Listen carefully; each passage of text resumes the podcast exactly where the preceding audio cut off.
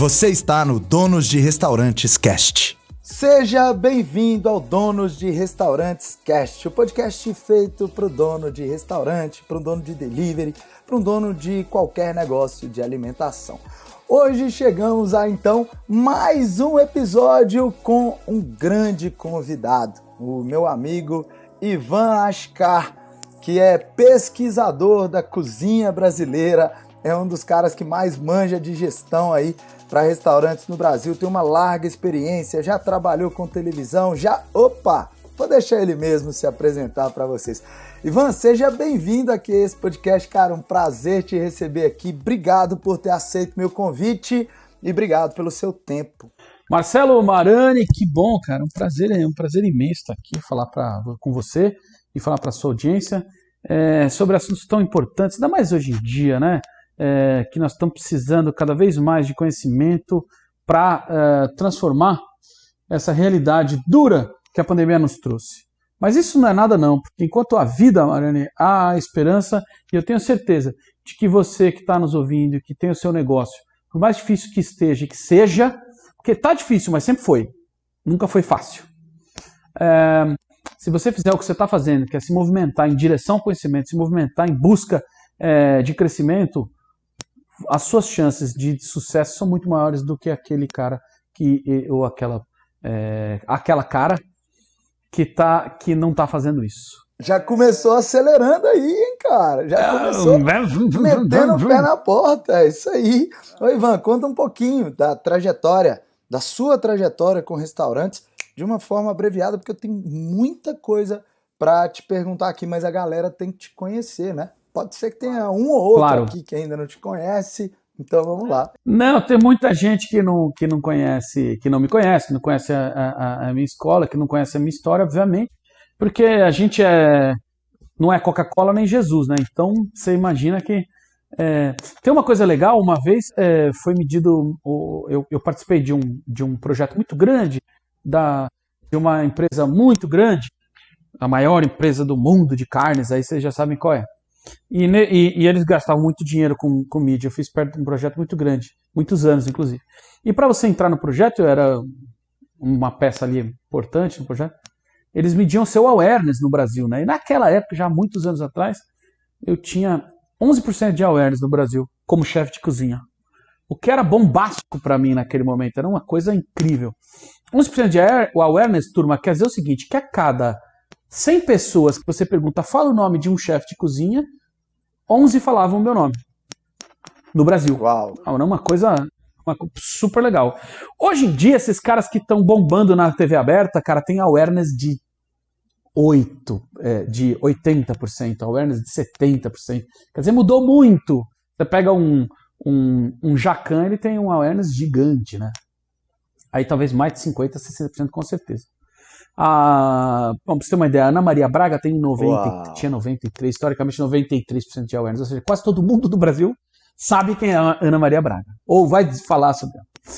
Mas eu disse isso para dizer o seguinte, né?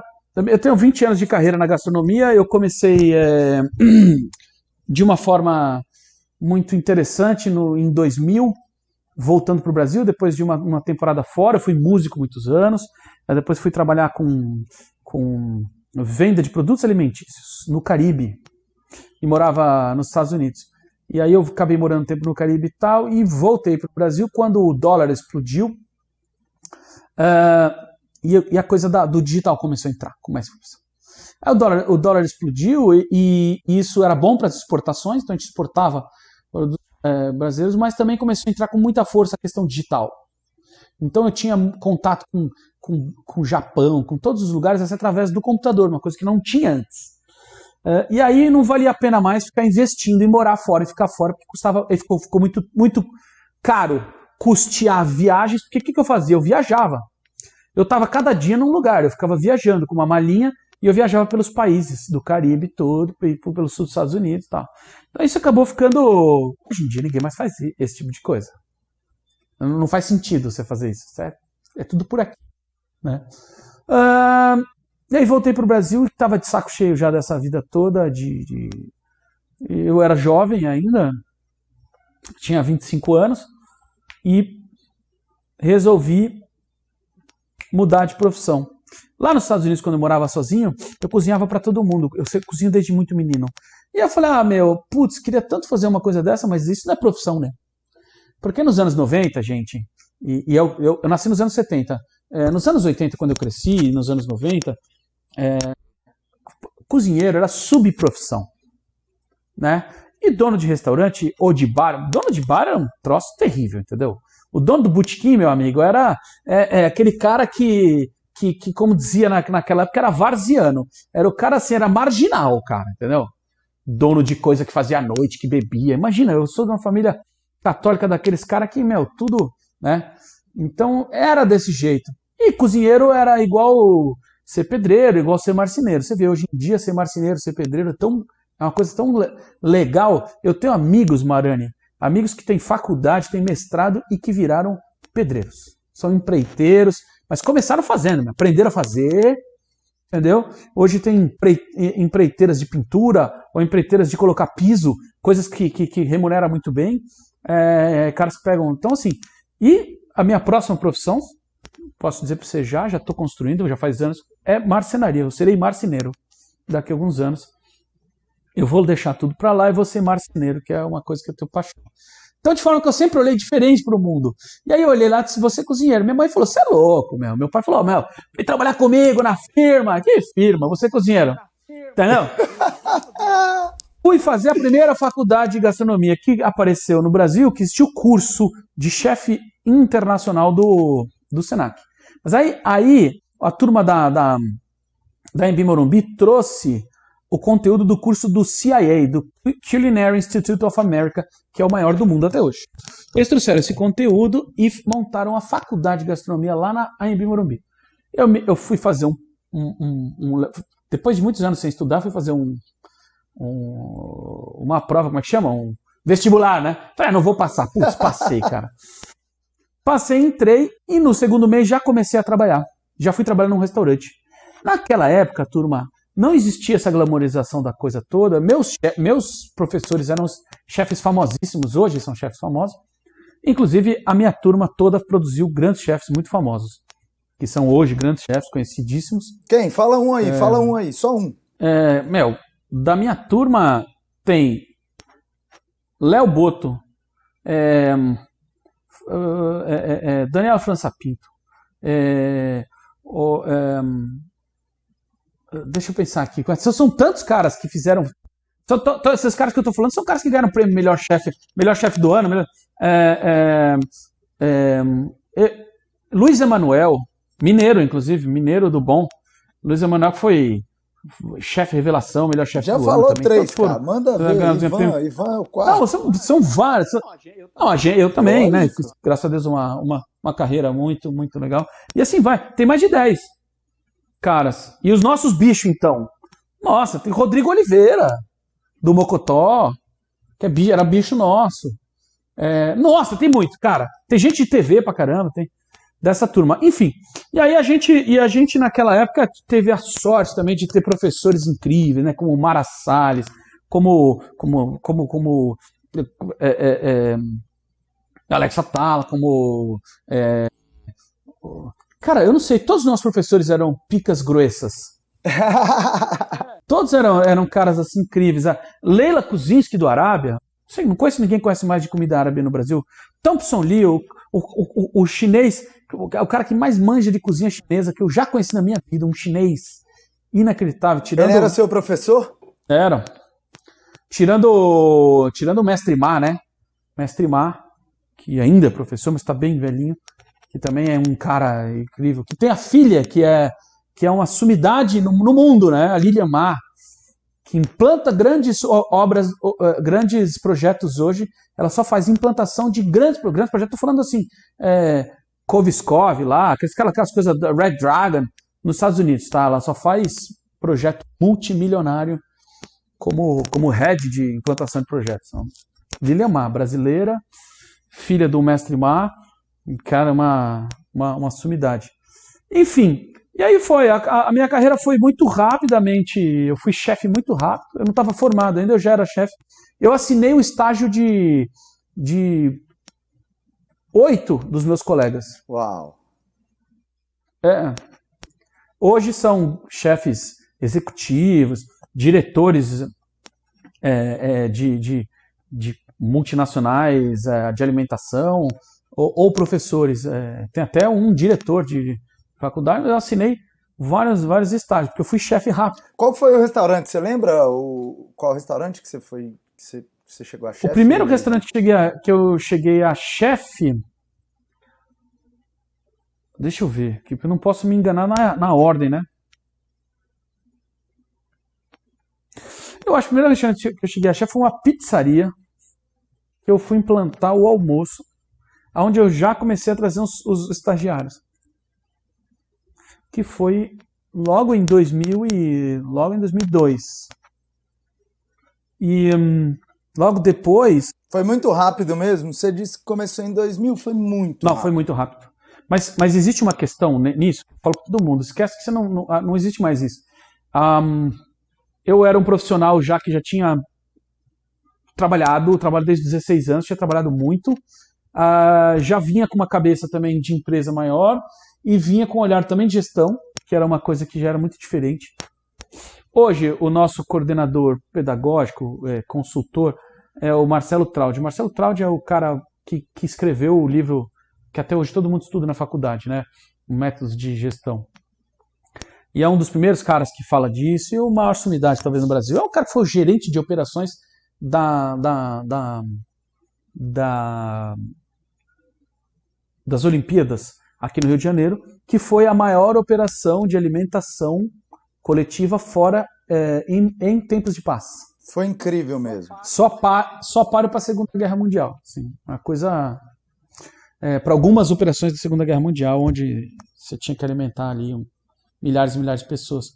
Então, ele junto com Paulo Ferretti, são dois coordenadores da escola, e a Lília Mar, é, que eram que estavam com ou com a, com o, o, o Traud. Todos filhotes do Polite, inclusive. to, é, todos filhotes do Polite. Todos filhotes do Polite. E aí, o, o eu, eu, consegui. Depois, e logo depois, eu fui abrir um, um, um, bar aqui em São Paulo que foi um puta de um sucesso, que chamava Salve Jorge. Salve Jorge, aqui na Vila Madalena.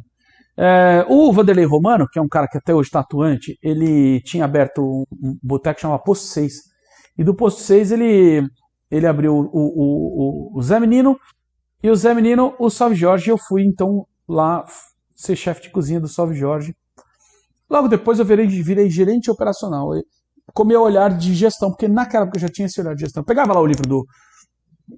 Pegava o que eu sabia de gestão né, da, da, da, do resto da vida e aquele livro do, do Traud falava para os caras, meu, nossa, isso aqui não tá certo, não. Ficha técnica não é assim. Então, o CMV, os caras falam, que CMV? Que CMV? Não, não, ponto de equilíbrio.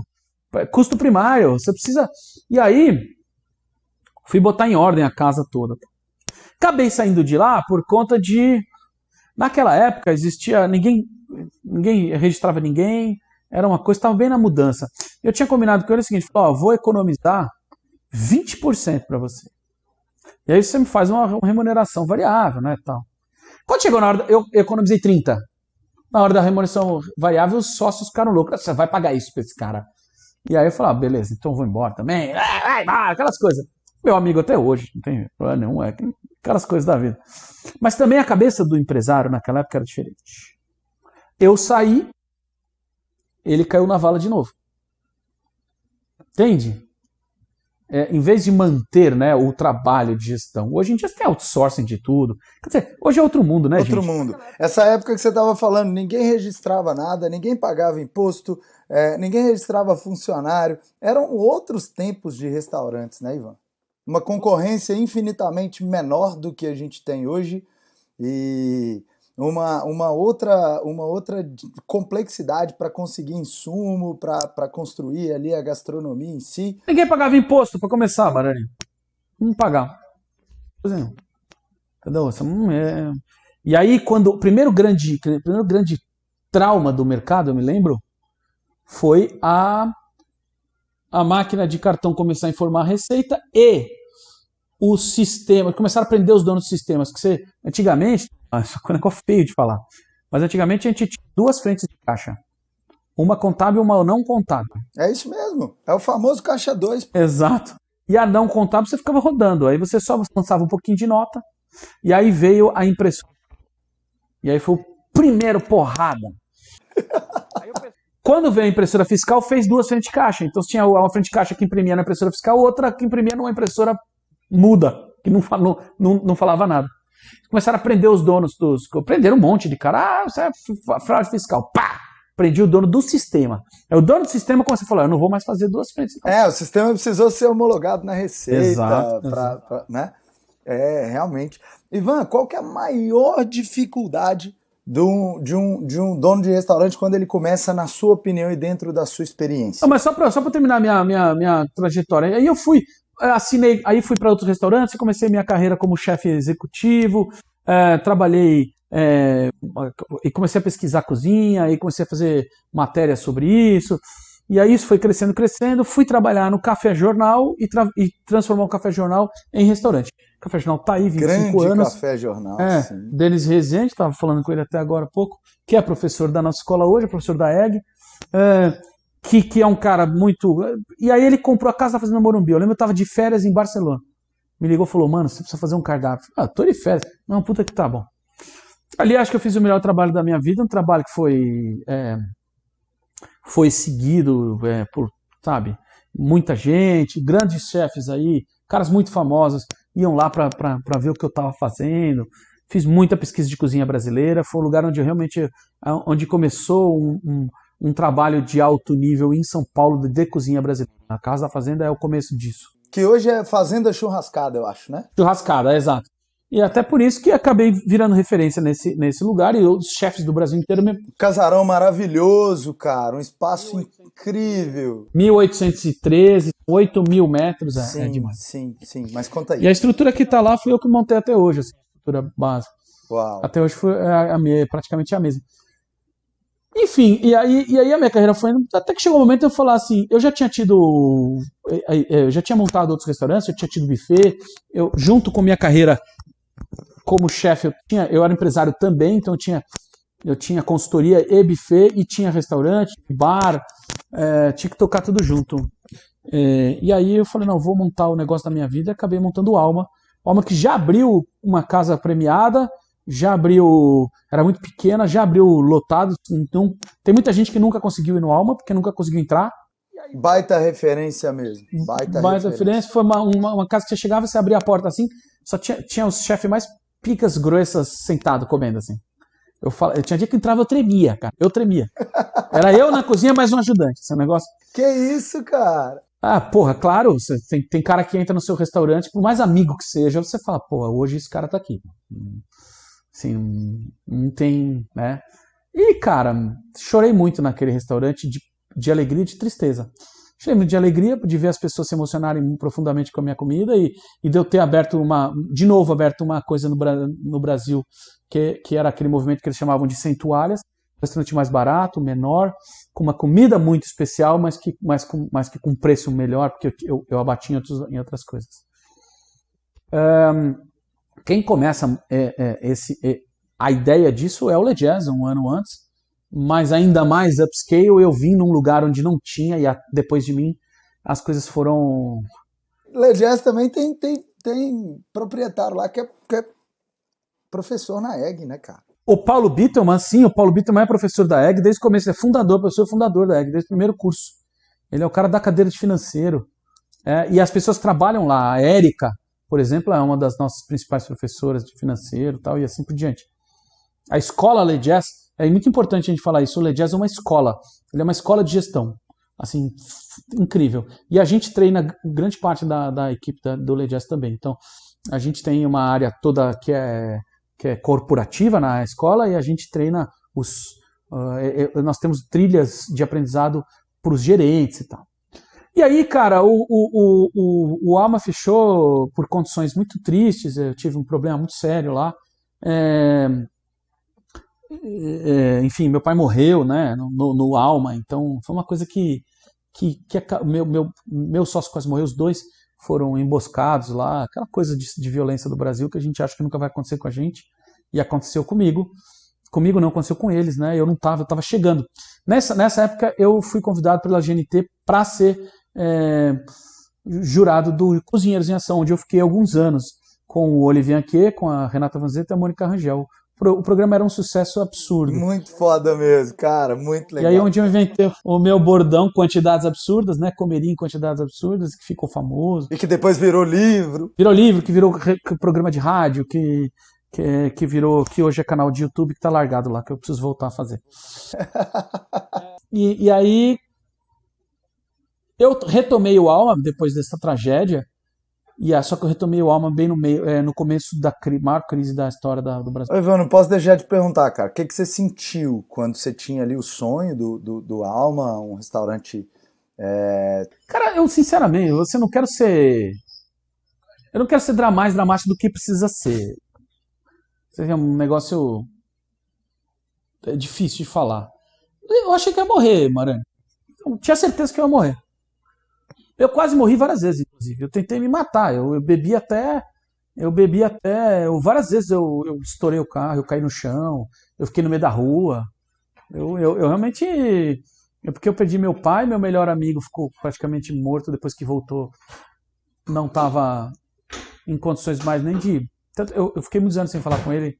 Ele ficou muito mal. Eu perdi todo o meu dinheiro, todo o sonho da minha vida. Num, num, num, em, em, cinco, em 10 segundos em 10 segundos de uma violência. E, cara, eu achei que eu ia morrer. Eu, eu tanto achava que eu ia morrer. Eu não me matei, assim, mas não, nunca faria isso. Mas assim, eu estava em busca de uma autodestruição por conta de não aguentar, de não aguentar aquele negócio. Caso que eu tinha acabado de. Minha, no meio disso me nasceu minha filha. então minha filha salvou minha vida nesse sentido, isso não tenho o que dizer. Mas eu, eu, eu, eu me tornei um alcoólatra num nível que eu nunca acreditava que eu pudesse é, é, ter. E aí eu, eu, eu tomava remédios, eu, bebia e usava drogas. E aí é isso. A minha vida foi, foi essa durante um, um ano. E nesse então eu perdi o resto, perdi o, o alma de uma vez, daí eu tentei reabrir. Eu, eu não tinha condição física e mental de fazer, não tinha nada. E, e, e, eu te perguntei isso porque eu tenho certeza que a gente vai fazer uma conexão lá na frente de tudo que você está criando nesse momento de incrível, muito vem dessa de ressignificar o que aconteceu há alguns anos atrás, né? Exato, resiliência e ressignificação. Um dia, cara, eu, eu me lembro que eu acordei, tem uma coisa muito clara na minha, na minha cabeça.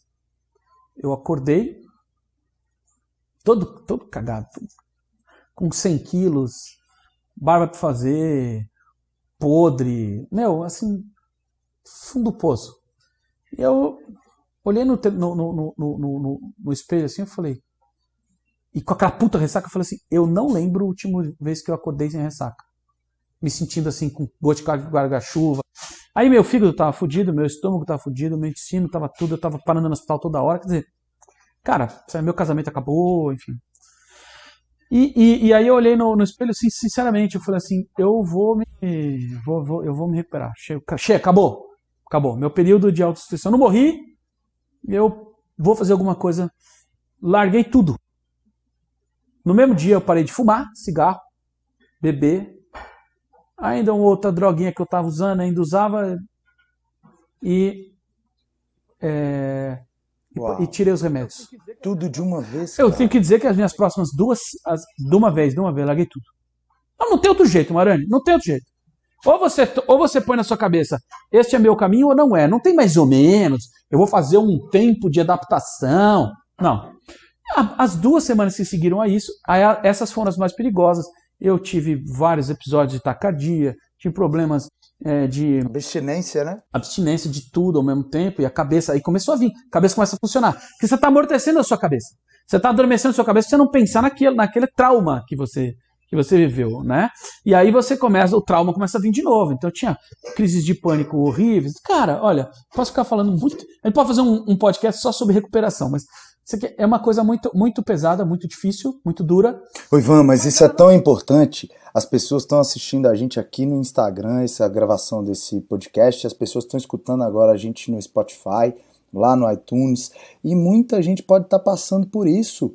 E, e, e, e, o outro lado da história, né, que talvez muita gente é, precisa dessa força, dessa energia, que eles vão entender depois o que, que se transformou o Ivan, é, nessa identificação as pessoas podem buscar uma força incrível que está dentro delas. Quando você me conta, poxa, Verdade. eu parei com tudo, é aquele 8 ou 80, que é, cara, eu quero ser o, o, cara mais incrível que eu sempre fui, e, e televisão, é, tudo que você passou, fui chefe com dois anos, cara, um, um, potencial gigante, muita produtividade, mas que sofreu um trauma ali em um determinado momento e que passou por uma dificuldade que te levou a esse fundo do poço. Ah. Não, eu nunca contei essa história desse jeito, eu só contei essa história na época para Veja e com esses detalhes, né? E para você agora. Não, não, não é uma coisa que eu costumo ficar falando, até porque faz parte assim de um momento, mas que hoje eu lido muito bem. É... E aí eu fui duas, duas semanas muito difíceis, depois mais um mês difícil, mas que as primeiras duas semanas, cara, é como se você estivesse apanhando todo dia, tomando uma facada, eu não sei explicar, é um negócio. É um negócio insuportável. É, ficar perto. É suportável que eu suportei, então faz é perto do insuportável. E aí. Claro, sempre, eu tenho muita sorte, tenho muitos amigos, sempre todos meus amigos me ajudando, né? Eu tenho que falar, a Juliana Lapastina, que é uma grande amiga minha, e o Celso Lapastina, que infelizmente a gente perdeu na hora me contrataram, falaram, vem ser consultor da gente, vem para cá, te garantiu uma grana. Você sabe, eles, cara, me ajudaram. É... Porque, cara, eu não tinha um real para pagar o táxi, eu não tinha cabeça para fazer nada. Isso é uma coisa.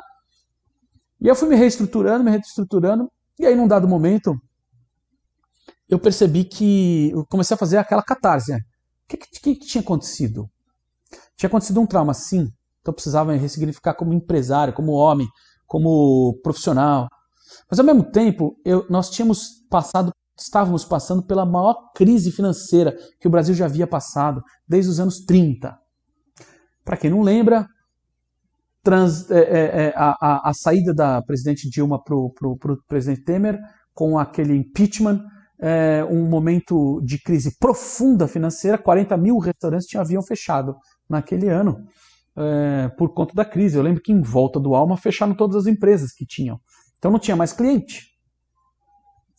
Bom, e eu disse: o que está acontecendo, gente? Nesse momento que eu começo a ressignificar minha vida, eu comecei a olhar para o meu mercado e para minha profissão e ressignificar aquilo. Então, é... e aí eu disse: ó, pensei comigo, disse, cara, é muito simples, por que, que o Ledger está lá ainda? Por que, que o Marcelo Fernandes está lá ainda? Por que, que o Denis está lá? Comecei a ir fazer entrevista com esses caras. O que, que está fazendo? Aí eu falaram, ah, eu tenho um consultor financeiro que me ajudou aqui, não sei o que, eu fiz isso, eu fiz aquilo. Vamos fazer um curso? Posso botar vocês? Gente, estou montando um curso. Cada um de vocês vai dar uma aula sobre um tema que vocês são fera. E vai chamar Restaurater. E fiz o curso. Dali para frente é só o crescimento realmente do trabalho. Para quem não sabe também, um ano depois de eu lançar o curso Restaurater e o gerente de restaurantes e o financeiro para restaurantes, com salas lotadas na Paulista, o meu sócio roubou tudo. Que isso, cara? Tudo.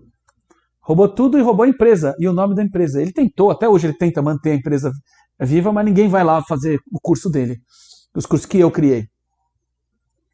E roubou todo o dinheiro. Eu, de novo, depois de um ano, tendo feito um puta de um negócio legal, eu tinha uma lição para aprender que chamava controladoria.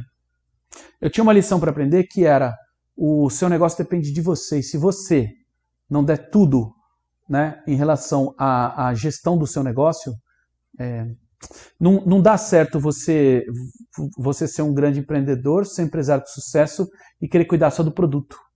Eu super acredito nisso, Ivan. Quando alguém me pergunta assim, Marani, conta aqui pra gente o que foi a bala de prata do seu negócio. Bala de prata sou eu, porra. Como é você? Você é a bala de prata do seu negócio. Não tem isso de, ah, eu tive uma sacada que virou minha chave. Tá louco? A gente constrói tudo com muito sacrifício, com muito aprendizado, é, com muita repetição, com uma persistência. Tá contando aí, cara? Quando você foi fazer a virada, você tomou mais uma porrada, Ivan. Mas uma daquelas, cara, uma daquelas que, vou te falar, Aí eu, aí, mas aí, sabe o que acontece? Aí eu já tinha passado por uma coisa muito, muito foda. Eu tinha passado por um trauma muito foda. Então, assim, eu falei, Beleza. Essa, ó, isso aqui não me derrubou, isso aqui não vai. E aí eu, e aí eu criei a Egg, cara. Que é um puta negócio. É uma Verdade. puta escola. E aí eu trouxe gente muito foda pra, pra, pra, pra ser meu sócio. E aí eu trouxe gente muito estruturada. Mas, é, por exemplo, o meu sócio que cuida do financeiro, ele é um cara que tem a vida inteira experiência de controladoria em grandes empresas de food. Ou seja, olha só o nível do Ricardo Prata. O Ricardo Prata, ele é um cara, ele é um cara que, que tem 15 anos de experiência como controlador de empresas como é, é, de empresas de, de, de, eu não vou falar as empresas, mas é, de empresas de food service de altíssimo nível. Esse é o cara que eu trouxe para ser meu sócio financeiro. Inclusive, ele pôs dinheiro, ele investiu na empresa. Ele veio e, pomba, investiu e controla. Mesmo assim, eu tenho um auditor que audita o Ricardo Prata todo ano. Olha só, eu não confio no Ricardo, o Ricardo é meu irmão. Meu irmão. Meu irmão. Inclusive, ele já passou por coisas muito, muito graves dele. Inclusive quando a gente estava junto, mas gravíssimas. Ricardo Prata tem todo o meu amor, meu apoio, meu carinho. Ele tem é, toda a minha confiança. E eu audito ele. Entendeu? Ele tem toda a minha confiança, mas eu audito ele. Eu não. A empre... Não sou o Ivan que audita, não. Todos nós somos auditados na empresa. A gente é auditado. Para a gente nunca perder essa confiança e esse amor que a gente tem um pelo outro. Então hoje eu tenho um tripé muito bem feito. É o tripé que eu preconizo para qualquer negócio. Produto, financeiro e controladoria, restaurateur. Que é o quê? Que é o, o, o, empresário, o empreendedor, o CEO, o cara que toca o barco em todos os sentidos, o cara que bola, cria, implanta, faz funcionar. Mas tem alguém só no produto o tempo todo, tem alguém só no ADM, no financeiro, principalmente o tempo todo. Contábil. O, o Ricardo é um cara de contábil, assim. Ele dá aula para os nossos contadores, cara. Tá? Então a Priscila Nonaka fica o dia inteiro, a vida inteira dela só no produto. Com a equipe dela, hoje ela tem uma equipe, né, para isso, está crescendo. Super conheço, super competente a Priscila, inclusive. Não é? O Ricardo Prata. E eu, que sou o restaurateur, vamos dizer assim, né? Eu sou o cara que. Mas as vendas estão sempre embaixo de mim, que cuida, eu que for. Se não vender, a culpa é minha. Em outras palavras, o que você trouxe aí é Michael Gerber, né, cara? Que a gente tanto fala dele lá, o mito do empreendedor. Exato. Você é o sonhador da empresa, o cara que constrói, o cara que busca, o cara que pesquisa, o cara que viaja na maionese às vezes. Esse é o empreendedor. Que se não tiver cuidado, o cara queima a grana toda da empresa. Eu tô falando isso porque eu sou esse cara também. Uhum. E depois você tem o cara que é o administrador. Esse é o Ricardo. É. Esse é o Prata. Exatamente. E depois você tem um cara que é o técnico, que é o cara que cuida do produto, que no caso é a Priscila. Muito foda É isso isso, esse conceito que você trouxe aí, já olhando por outra ótica, né, Tem Ivan? muito de Gerber, e quando eu digo pro, pro pessoal de restaurante, assim, tripé do restaurante é esse. É gastronomia. Então, gastronomia é cozinha e salão, tá, gente? Gastronomia, segundo o Brian Savarin, e, é, e é o conceito que a gente conhece, gastronomia é o conhecimento fundamentado de tudo aquilo que se refere ao homem à medida em que ele se alimenta. Esse Ivan mata pau mesmo, cara. Gastronomia, turma, não é culinária.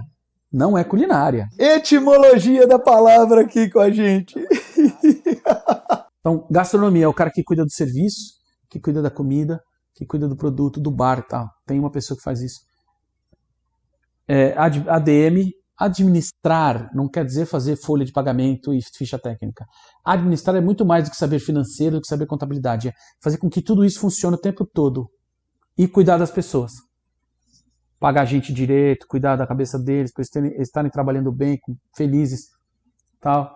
É claro que se você não é Bater um papo, escutar, né, né Ivan? E o restaurateur, cara, o restaurador é, o- é isso, cara.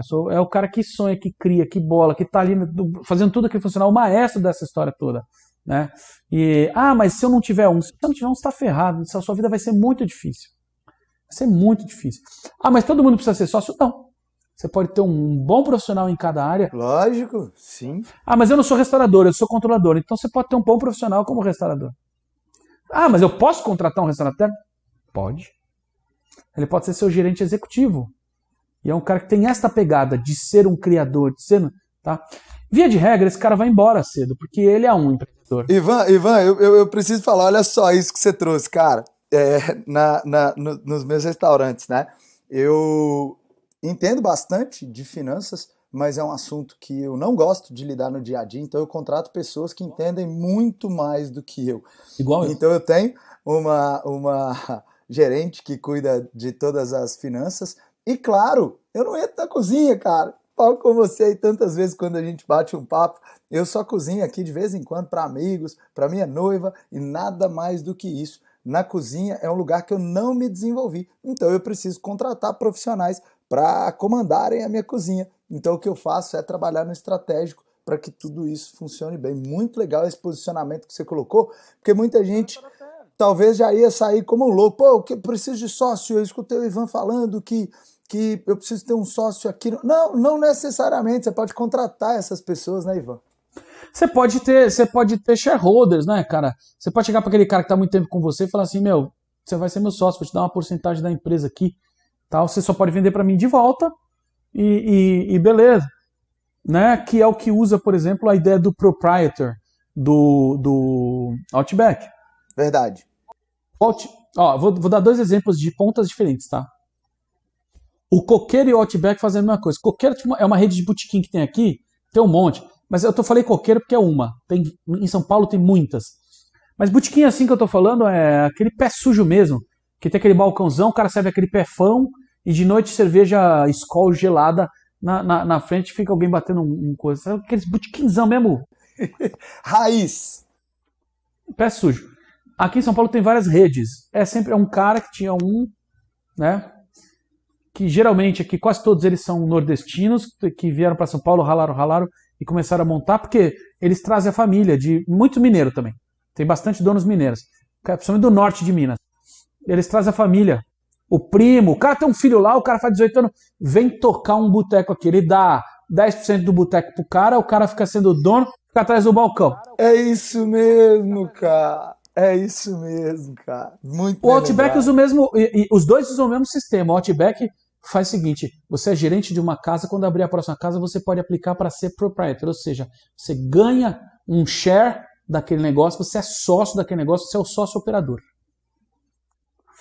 Tá, então esse é um modelo, cara, que está mais do que provado dentro do mundo da, da, da, dos negócios é, de gastronomia, numa ponta e na outra, na, na, no, ou seja, na ponta mais singela e simples aqui que nós temos, que é o botequim, Botequim, gente, não tô falando de botecão aí, chique, não. Entenderam, né? Azulejo, aquele balcãozão, umas, umas coisas da Coca-Cola, placa da escola em cima. Casa que fatura entre 40 e 80 mil. As boas aqui, muito boas, faturam 110, 120 mil. Né? Porque tem uma lucratividade alta. Porque são poucos funcionários e tal. Uma coisa. É um modelo de negócio, gente, bom. Por isso que o cara abre 10, 15. Aqui tem, tem, tem gente que tem 40. Aqui tem, tem tem empreendedor aqui tem 40. É.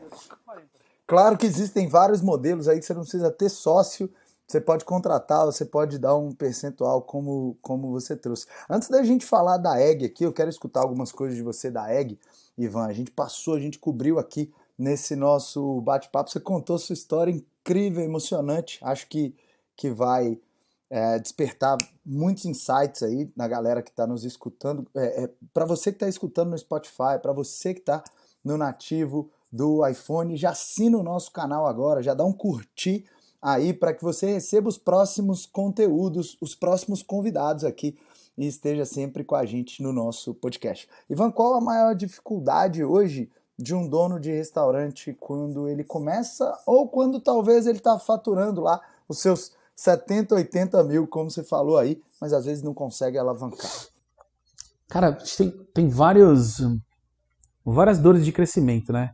Assim como eu contei assim, é, a minha história de crescimento através de uma, das dores e tal, dificuldade, eu, assisti, eu ouvi uma parábola muito legal outro dia que é da, é, da lagosta, né? A, lagosta ela tem que trocar de casca quando ela cresce. E ela troca de casca porque começa a doer. Ela cresce e a casca fica pequena. Então comprime a lagosta, né? Aí como quando comprime a lagosta, uh, ela percebe que ela precisa sair daquela casca. Ela começa a se esfregar, vai para baixo de uma pedra, solta a casca e começa a crescer uma casca maior. Se ela tomasse Rivotril, ela nunca ia crescer na vida. Essa é uma sacada muito. Se ela tomasse Rivotril, ou seja, se você esconde. Tem uma outra coisa legal é, do Jason Silva, que é um desses, é um futurólogo, um cara incrível, é, é, do, americano, é, venezuelano que cresceu nos Estados Unidos e, e que é um grande um, um, um, cara da, da, da, nova era, né? Ele é futurólogo, meio filósofo também e tal, mas não é nada disso. É, é, e, que, que, que, na verdade não é dele, mas que eu vi ele falando outro dia que era a coisa do. Quando a gente impede um sentimento, os, no, os nossos sentimentos eles vêm todos por um único canal. A gente tem só um canal de sentimento. Então alegria e tristeza são dois lados da mesma moeda. Quando eu paro de sentir tristeza, quando eu paro de sentir agonia, também paro de sentir alegria. Quando eu paro de sentir é, é, dor, eu paro de sentir é, prazer. Essa, essa, essa história da gente, da gente ser um canal e então a gente doutrinar a nossa cabeça para que a nossa cabeça possa aturar, perseverar pela dor e, e, e, e, e se, se regozijar da, da alegria e do prazer, é, somos nós é que somos o fiel dessa balança. No negócio, gente, é a mesma coisa. E é por isso que eu falo muito da gente como pessoa para falar do negócio. O negócio é a mesma coisa. Cada vez que você vai mudar de fase, tem uma dor. E às vezes eu estou vendo uma dor agora na escola. Nós estamos mudando, crescendo, é, é uma dor. Tive que fazer uma limpa, diminuir bastante minha equipe e para crescer de novo. Por quê? Porque mudaram as habilidades, as expertises e as pessoas começam a encaixar mais. Qual é a grande dificuldade do dono de restaurante? É, a, é saber qual é a hora de virar essas chaves. E eu percebo que no mercado cresce quem, quem tem mais estabilidade, inteligência emocional. Entendeu? É... Ah, eu falei que era Diana Silva. Não, quem falou isso é uma coisa até legal. Vou depois postar para vocês verem. Postei em algum lugar, agora não lembro. É um professor de Harvard que chama Tal Rashid. Não lembro todo o nome dele. É um israelense. E ele é um cara que estuda é, felicidade. E como a felicidade é importante nos negócios de hoje. E aí ele fala da tristeza. Total, cara, total. Quem, quem fala sobre isso também é Vanessa Van Edwards. E eu adoro estudar o conteúdo dela. O conteúdo dela é sobre felicidade. Então, que, ó, que legal. Vamos trocar essas figurinhas. Eu vou estudar Vanessa, você, você escuta a aula do tal, que é incrível. E ele e ele tava falando disso, né? Sobre, sobre a gente a gente conseguir transitar. E é isso. O que, que eu vejo lá? O cara está crescendo. Quando ele é, desiste ou não consegue ler o que está acontecendo, é a hora que ele quebra. Ele vai para o buraco junto com o quê? Junto com aquela, com aquela dor do crescimento. Às vezes a dor do crescimento, gente, é trocar o seu gerente. Mas ele está comigo desde o começo.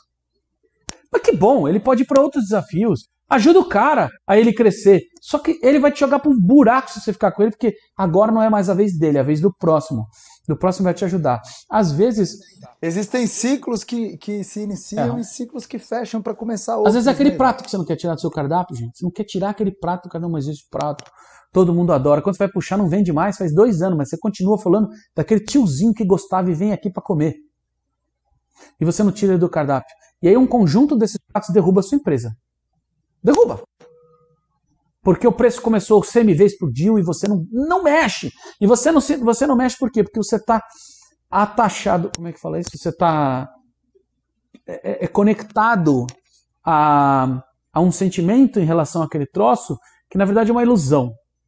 Então, este crescimento de investir no lugar certo, de trocar o que precisa trocar na hora certa, não precisa ser dolorido, mas ele é. Então, como ele dói, você evita. Você tem que aguentar a dor. Aguente a dor, suporte, ressignifique a dor. Faça com que esta dor seja a nova carapaça que você vai, vai trazer, a carapaça crescida, a carapaça maior, a nova casa, um novo ponto. Vou sair daqui vou abrir meu restaurante em outro ponto, porque aqui já não me. Imagina que eu vou fazer, mas isso é uma loucura, isso é meu ponto. Não, gente, não existem verdades em pedra nos negócios. Então, a dor, eu, eu vejo que a dor é, é, é muito mais criada pelo, pela psique humana é, de não querer se movimentar, porque movimentar dói, e dói mesmo. Dói porque você vai chorar o dia que você fechar a porta e falar, puta, cinco anos aqui, dez anos aqui nesse lugar. Eu fiquei apaixonado, eu sou apaixonado por essa esquina, o tiozinho da coisa. Você é, nunca vai perder, foi bom. Agora você vai para outros desafios. E às vezes é fechar sua casa de uma vez. Às vezes é dizer, isso aqui eu encerrei, esse ciclo eu vou abrir outro negócio. Às vezes você tem que tomar essa decisão. E ela é dura. Só que você demora tanto para tomar essa decisão, você consome todos os seus recursos, tanto do seu negócio quanto pessoais, e você não tem mais recurso no próximo momento para fazer mais nada. Cara, tava pensando nisso agora. Isso que você tá falando é tão importante para quem tá aqui escutando esse podcast, Ivan. Eu já passei por isso, né? Já te contei que eu também quebrei um restaurante e a gente precisa entender a hora de parar, até porque o seu CNPJ não é você. Muita gente, pelo ego, ou, ou, acredita que isso é persistência e na verdade não é. Não é a interpretação de persistência. Você continuar em um negócio que já deveria ter sido fechado aquele ciclo, porque aí o que você colocou aqui é, perfeito, cara.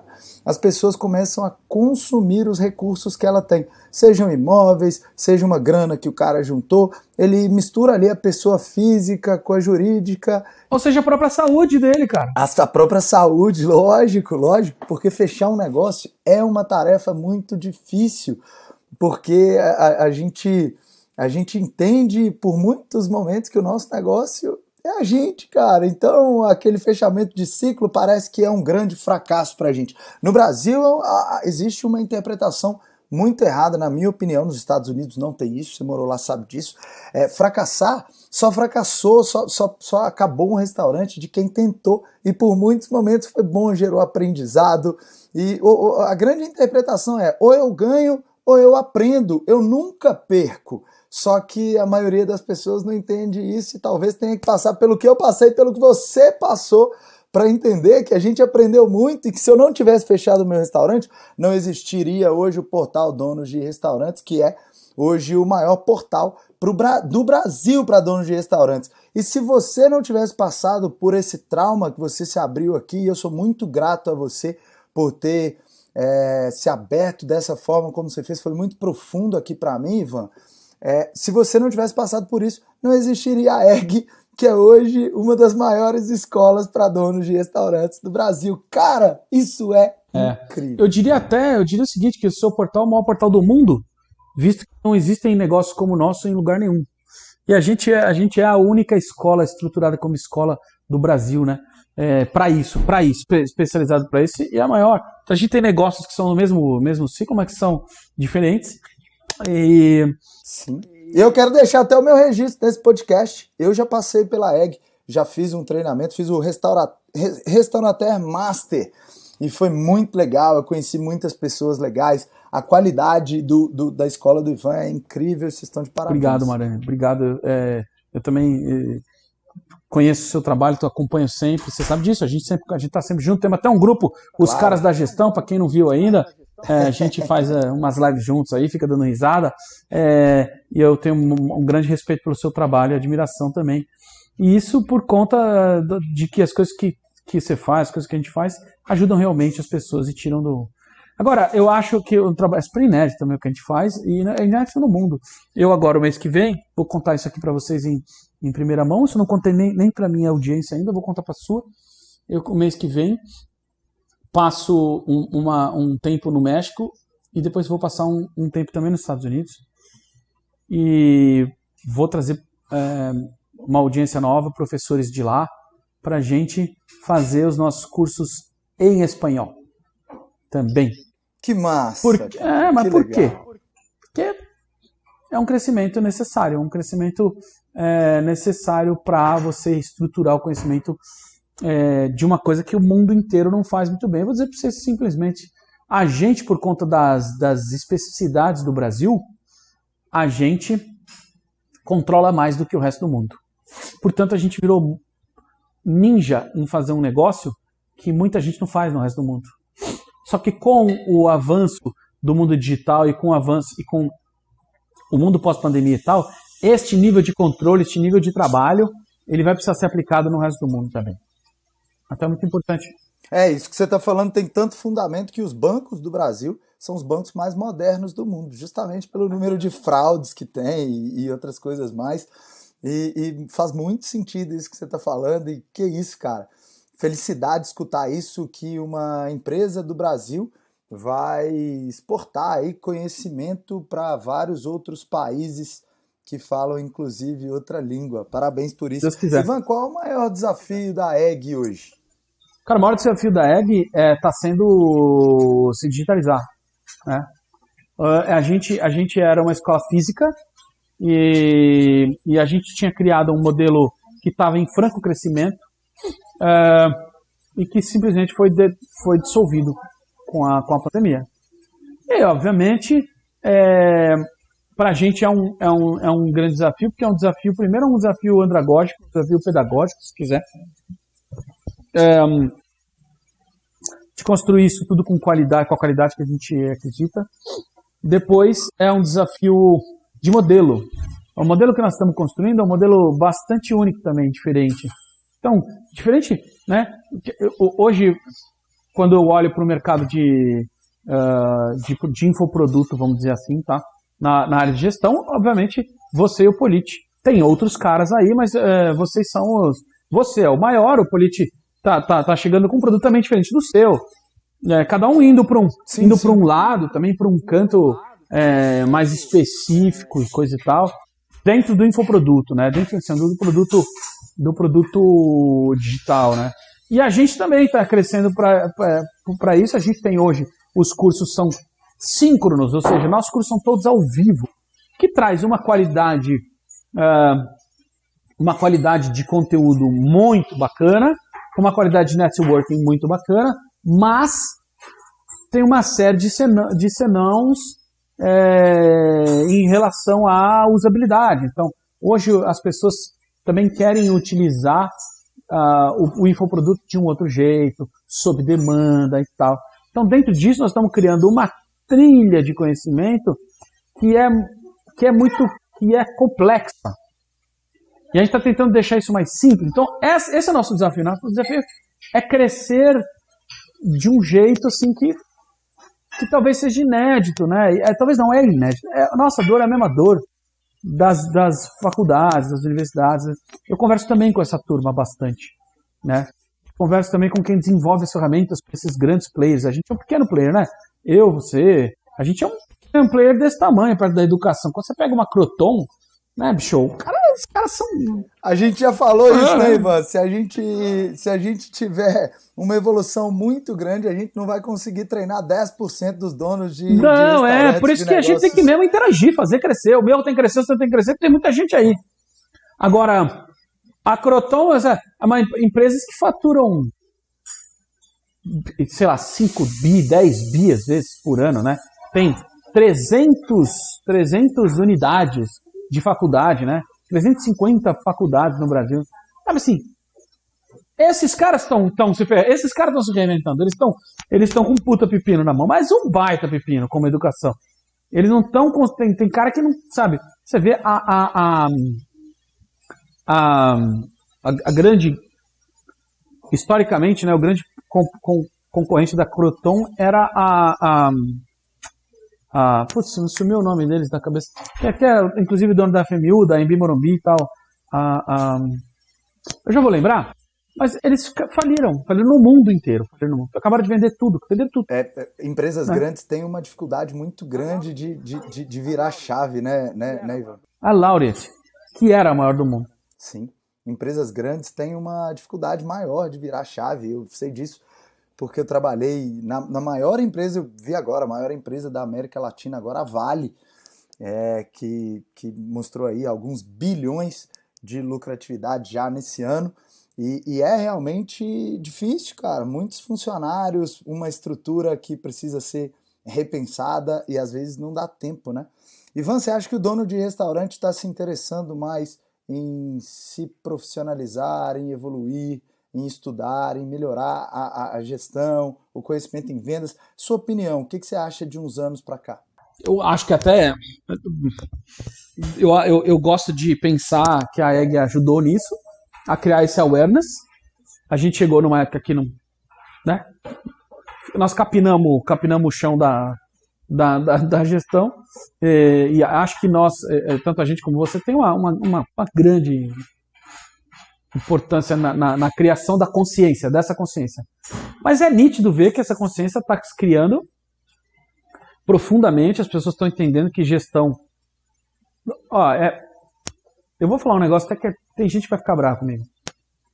Você pode ter um produto de merda, pode ter uma porcaria de produto e ter uma boa gestão que seu negócio pode dar certo. Sem dúvida nenhuma, cara. Sem dúvida nenhuma. Eu falo isso. Na minha opinião, talvez o produto esteja em terceiro, quarto, quinto lugar, apesar de que, para ter uma empresa foda, o produto é um pilar. Mas tem outras coisas muito mais importantes. E claro que é. Mas se eu tiver que escolher, num momento da minha vida como empresário, investir no produto ou investir na gestão, eu invisto primeiro na gestão. Aí o cara fala assim, mas como? Cara, é só você pensar o seguinte: quantas hamburguerias em São Paulo você conhece que tem produtos, vamos falar melhores, tá? A questão de melhor é, é difícil dizer isso porque é qualitativo, mas vamos lá. É, quantos, quantas hamburguerias você conhece que tem um produto melhor do que a McDonald's ou que o Burger King? E por que, que a McDonald's é o maior restaurante do mundo, cara? Por causa da gestão. É o que você está trazendo aqui pra gente outros, outros elementos, né? Mas é... é só olhar o Madeiro, é só olhar Exato, o Madeiro, olhar o país 6. Exato. Exato. No, no, o, o, foco deles não é no produto. Exato. É, é bom. Também. Não fica ruim, claro, pelo amor de Deus. Claro. Entendeu? Mas não é o. O, o Paris 6 não é, não é o, o, o, o, o melhor bistrô tá longe, do Brasil. Tá longe de ser. Eu já falei isso com. Eu já falei isso com o Isaac Azar, sim. A gente, a gente, já, fez, a gente já fez live falando disso. Uhum. Eu tenho live com ele, tenho entrevista, tem aula rápida. Cara, o Isaac é muito bom. É, não é, não é o melhor é, bistrô ou brasserie do, uhum. do Brasil. Nem de longe. Né? Mas é a maior marca Sim. francês do Brasil. O Madeiro não é o melhor hambúrguer. Eles dizem que é o melhor hambúrguer do mundo, depois já pararam de falar isso. É porque é mentira, é foda. Mas eu fiz uma pesquisa foda. no meu canal, Ivan. É, eu acho que, sei lá, teve um seguidor que deu uma viajada. Quando eu coloquei lá, mostrei o projeto da, da Ecoparada do Madeiro, que para mim é um projeto é um negócio de outro planeta, cara. Que, que incrível. E aí, quando eu coloquei, alguém colocou lá, ah, esse cara não sabe fazer hambúrguer, ele faz tudo errado. E aí eu pensei comigo, faz tudo errado e o cara tem mais de 200 lojas. O que, que será que esse cidadão... Então você, amigo, que está criticando ele, que tem uma lojinha desse tamanho, que fatura 30 pau por mês, e que acha que faz o melhor cara, hambúrguer do mundo, você precisa repensar os seus pilares. isso, cara. Eu fiquei pensando nesse Ivan, eu falei, meu Deus, quando a gente admira pessoas que constroem coisas como o Madeiro construiu, a gente está abençoando aquilo e tende a trazer coisas muito boas para nossa vida, porque a gente aprende com os caras. Quando você amaldiçoa aquilo e fala, pô, o cara não sabe fazer hambúrguer, o cara faz tudo errado, você está repudiando aquilo ali. E às vezes as pessoas não entendem por que, elas não conseguem crescer, né? Você, você trouxe muito bem, Madeiro. Olha, Marcelo, uma coisa legal da gente falar isso aqui, ó, como é que é modelo de negócio. Escuta, gente, Vamos voltar lá. O que você quer para sua vida? Quando, como é que começa o negócio? É legal, a gente fala, só fazer uma mentoria rápida para vocês aqui. Ó. Como é que começa o negócio? Pega uma folha em branco, pega a caneta e a primeira linha que você vai escrever assim: O que é que eu quero ser quando eu crescer? Isso você tem que escrever. Eu, não meu negócio. Eu quero ser bombeiro. Para de fazer hambúrguer e vai ser bombeiro. Esquece, mano. Entendeu? Ah, eu quero. Aí, o que que eu preciso? Depois você pergunta a resposta. A segunda resposta o que é quanto que eu preciso ganhar para ser feliz. Dinheiro, e, e, aí até essa aula do tal estava muito legal, dizendo que assim, dinheiro não é felicidade. Não. Ah, mas manda buscar, mais compra. Escuta, se você tiver um teto na sua, na sua cabeça, se você fizer todas as suas refeições e você estiver seguro com a sua família, é o que você precisa para você ter felicidade. Tá? Isso é mais do que exaurido esse, esse, esse conceito. Harvard tem a maior, maior pesquisa do mundo sobre isso, 85 anos acompanhando uma turma, uma turma de, de alunos de Harvard. 85 anos. Muitos morreram no meio do caminho e estão vivos ainda com cento e pouquinhos anos lá. O que é que traz felicidade? Relações humanas.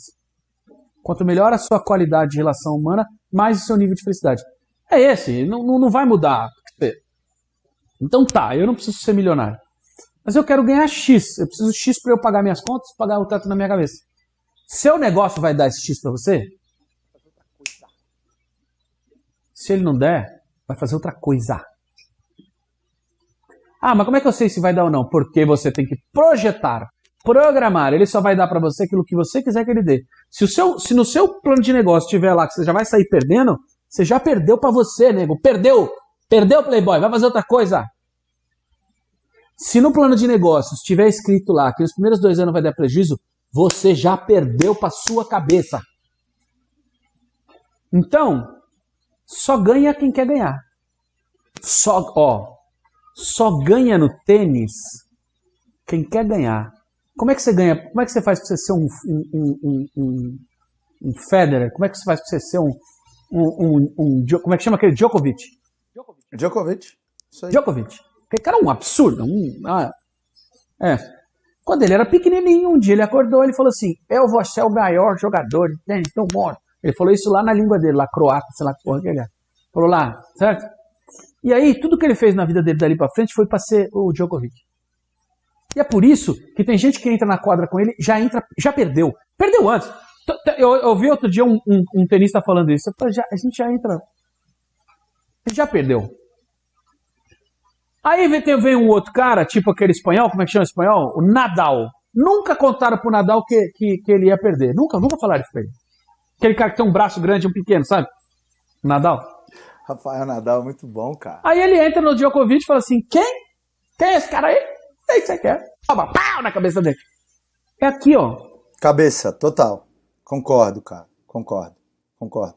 O que você trouxe aqui, né? Eu, eu falo muito isso agora, eu faço algumas lives também, dizendo, galera, eu vou trabalhar o comportamental com vocês, porque todo mundo se preocupa demais com o técnico e acaba esquecendo o comportamental. Se a gente não tiver pronto para ganhar, se a gente não acreditar, seja a palavra que você quiser usar aí, eu uso fé. Se você não tiver fé, é óbvio que o conhecimento é fundamental, é, sem conhecimento você não vai chegar.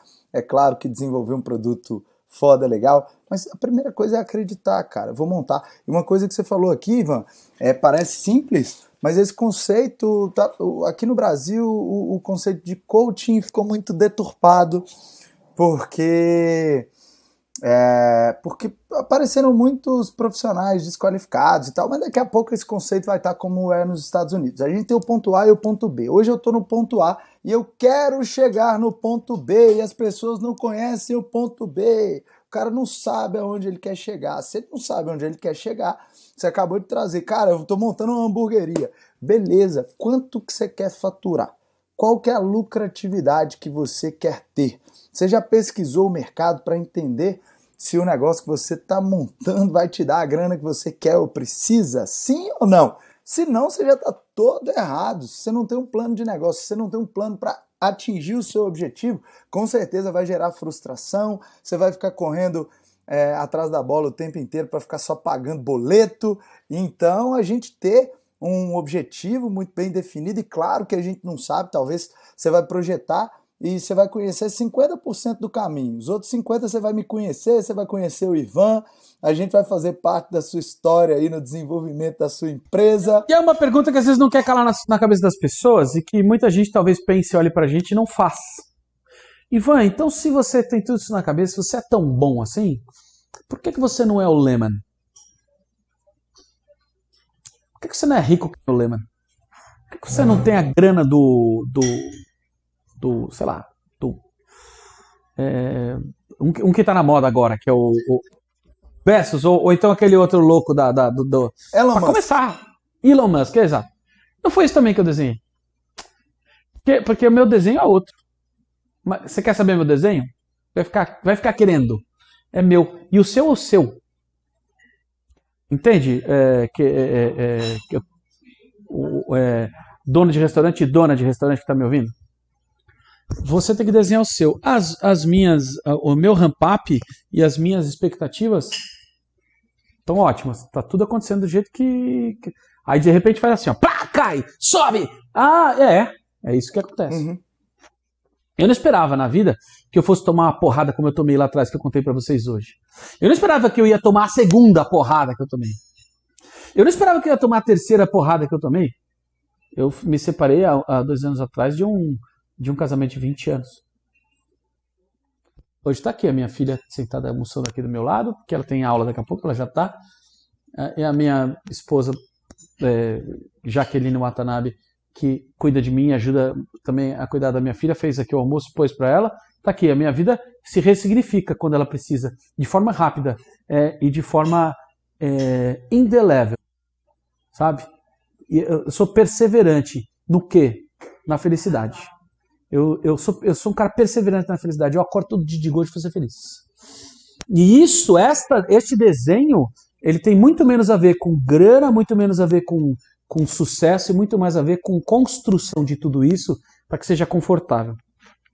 Na minha construção existe uma coisa muito importante, que é criar alguma coisa, ajudar o mercado. Eu tenho um propósito de fazer isso. E, portanto, as minhas decisões, elas são muito menos financeiras e muito menos, enfim, é, espalhafatosas do que elas poderiam ser, ou elas, ou elas deveriam ser se eu tivesse, se eu procurasse a ser o bilionário como é o Elon Musk. Tá? Nem a dele é assim. O Elon Musk já falou isso muitas vezes. Dinheiro para ele é um meio, ele já vendeu.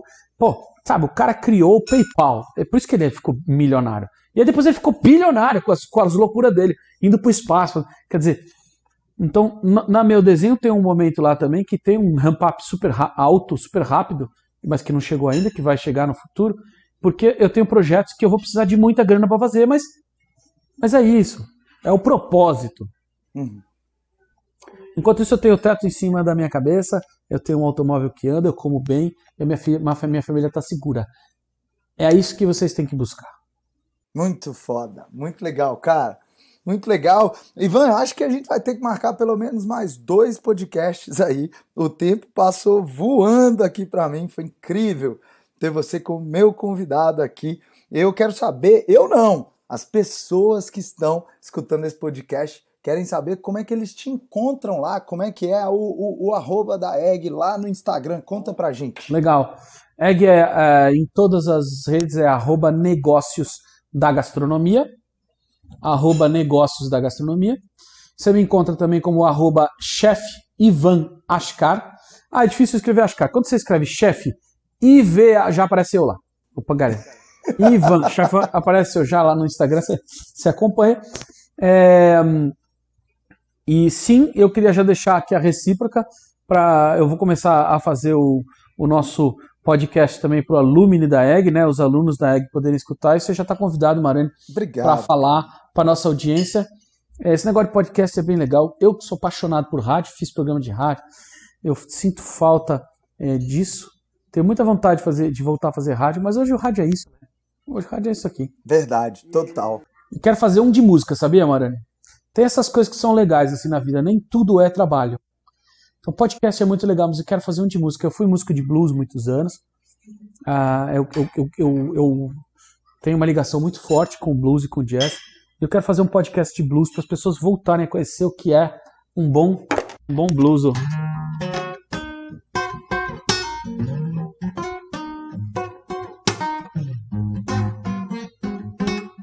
Sei lá, tá difícil tocar aqui. Muito bom, cara. Ó, até hoje aqui no podcast nunca tinha havido um, um sonzinho aqui. Foi muito legal, cara. Parabéns.